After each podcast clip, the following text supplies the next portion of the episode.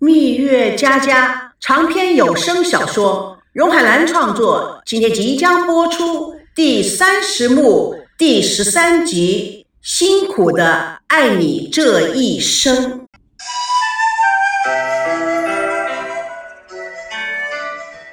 赵熙在电话里着急地说：“奶奶，都是我不好，害你住院了，我太鲁莽了。”说什么呢，希儿？那只是例行检查啊。你大爷爷一家都好吧？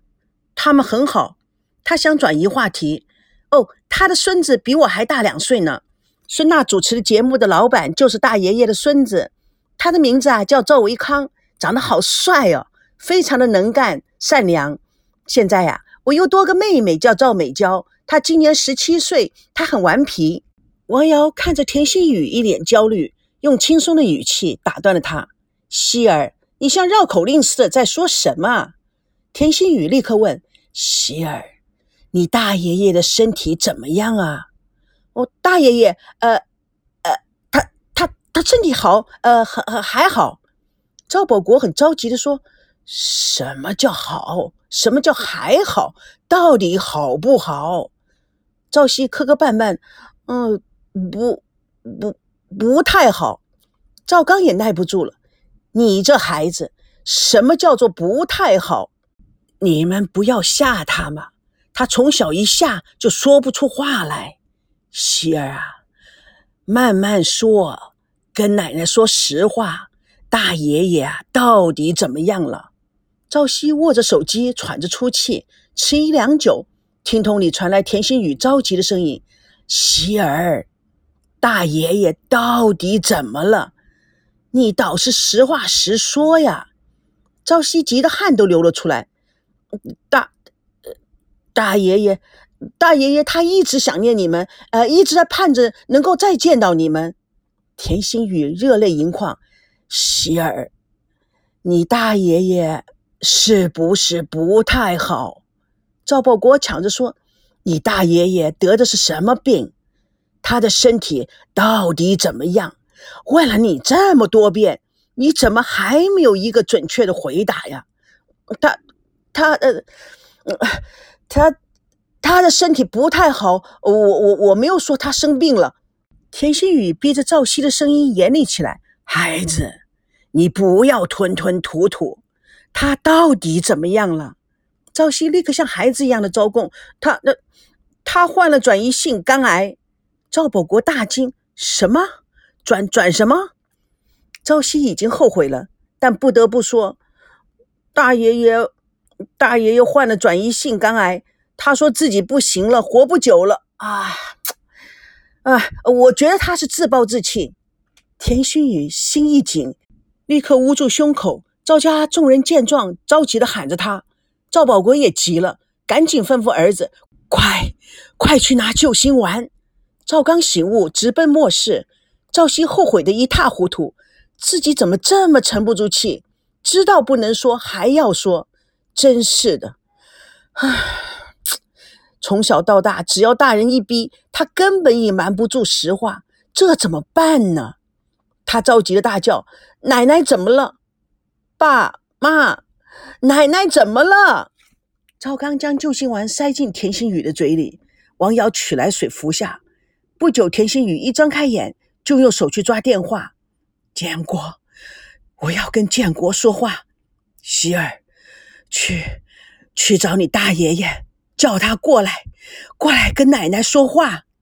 赵保国的声音也变成哭声哭调，快去，把手机给你的大爷爷，快去。赵熙挥泪急跑去赵念祖的房间。好，好，你们等等，大爷爷在他自己房里，我去找他。您别挂电话，这是一个真空时刻。北京赵家人都沉默的、紧张的盯着电话，空气离成了块。田心雨和赵保国互相望着，期待着，等待了六十多年的声音。十七岁的赵建国腼腆的鼓足了勇气：“小雨，我，我喜欢你。”田心雨的脸上布满了红云。你说什么啊你？我，我要告诉爸爸妈妈，我要娶你，我要生生世世跟你在一起，永远不要分开。你，你说可以吗？田心雨看着他，红着脸，眼睛闪烁着光芒以及温柔的笑意。他低下了头，在低头的途中，他点了点头。赵建国激动的、没有经过思考的，一把抱住了他，将他拥在怀中。电话里传出赵熙的声音：“爷爷奶奶，你们在吗？我在大爷爷的房间了，您跟他说话吧。大爷爷，大爷爷，奶奶在这儿，您跟他说吧。”田心雨将电话双手死死地护在耳边，老泪纵横，半晌也说不出话来。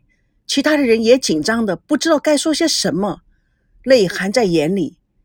赵熙把手机给了赵念祖，赵念祖张着手却不敢接。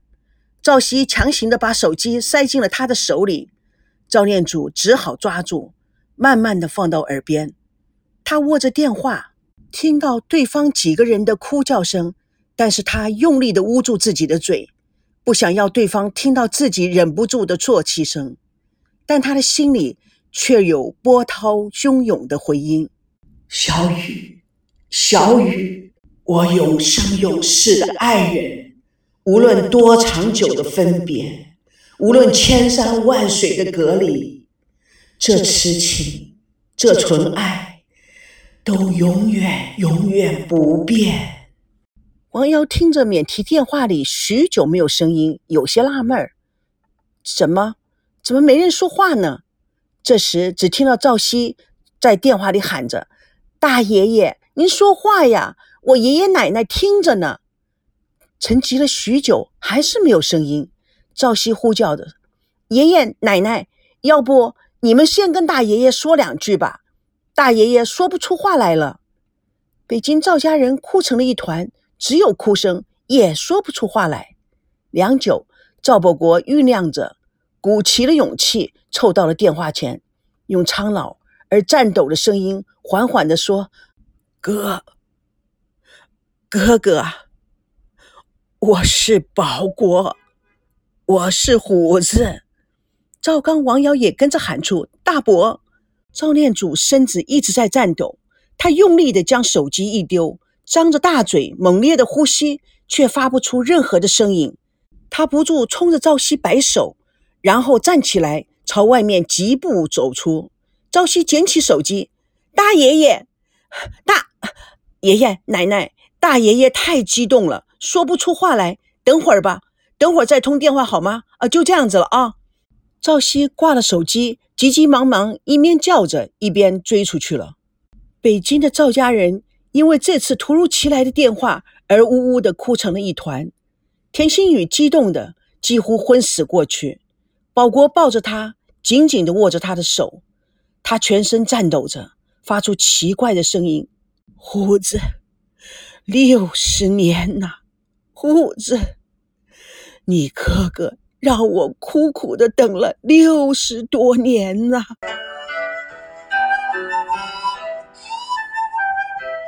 赵熙追上，一步步往院外走的赵念祖，他见大爷爷面如死灰，战魁魁，不觉心急如焚。大爷爷，都怪我不好，太突然了。等你什么时候冷静下来，咱们再跟爷爷奶奶通话吧。赵念祖摇摇头，算了吧。大爷爷，您您说什么呢？知道他们好就好了，我就已经很高兴了。希儿，你告诉他们我回不去了，叫他们就当我已经死了吧。不。大爷爷，你为什么要这样说呢？赵念祖情绪越来越激动。喜儿，我活着见不了他们了，我我死了也不见他们，几十年了。喜儿，我不想再回去了，我不可能再回去见他们。只要知道他们好好的就行了。赵熙满脸热泪，为什么？为什么啊，大爷爷？有什么？为什么？只是，哎呦，没有什么好见了。赵熙奇怪的问：“怎么会呢，大爷爷？为什么不要见他们呢？大爷爷，你们一定要见面的。您不知道，奶奶把你照片交给我的时候，她全身都在发抖啊。”赵念祖闭上了充满泪水的眼，所以，所以不回去了。不，大爷爷，为什么说不回去？我们再打过去好吗？你跟他们说下话，奶奶爷爷在等你的呢。赵念祖抓住赵熙的手，坚定的眼神看着他，摇了摇头：“不呢，不，见面空留疑惑，还不如记得离开的样子。”田心雨全身无力的半躺在床上，赵保国看着他神色忧伤，也不敢。也不愿多说什么，他将床头的影集打开，看着他和田心雨的一张张黑白合影。田心雨勉强的睁开了眼睛，又看影集了。赵保国黯然了。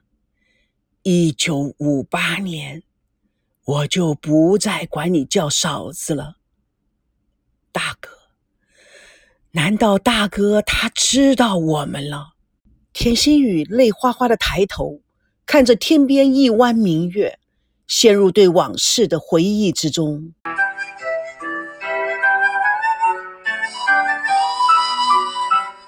蜜月佳佳与你为伴，主播荣海兰与各位空中相约，下次共同见证第三十幕第十四集。今生今世，我只要嫂子。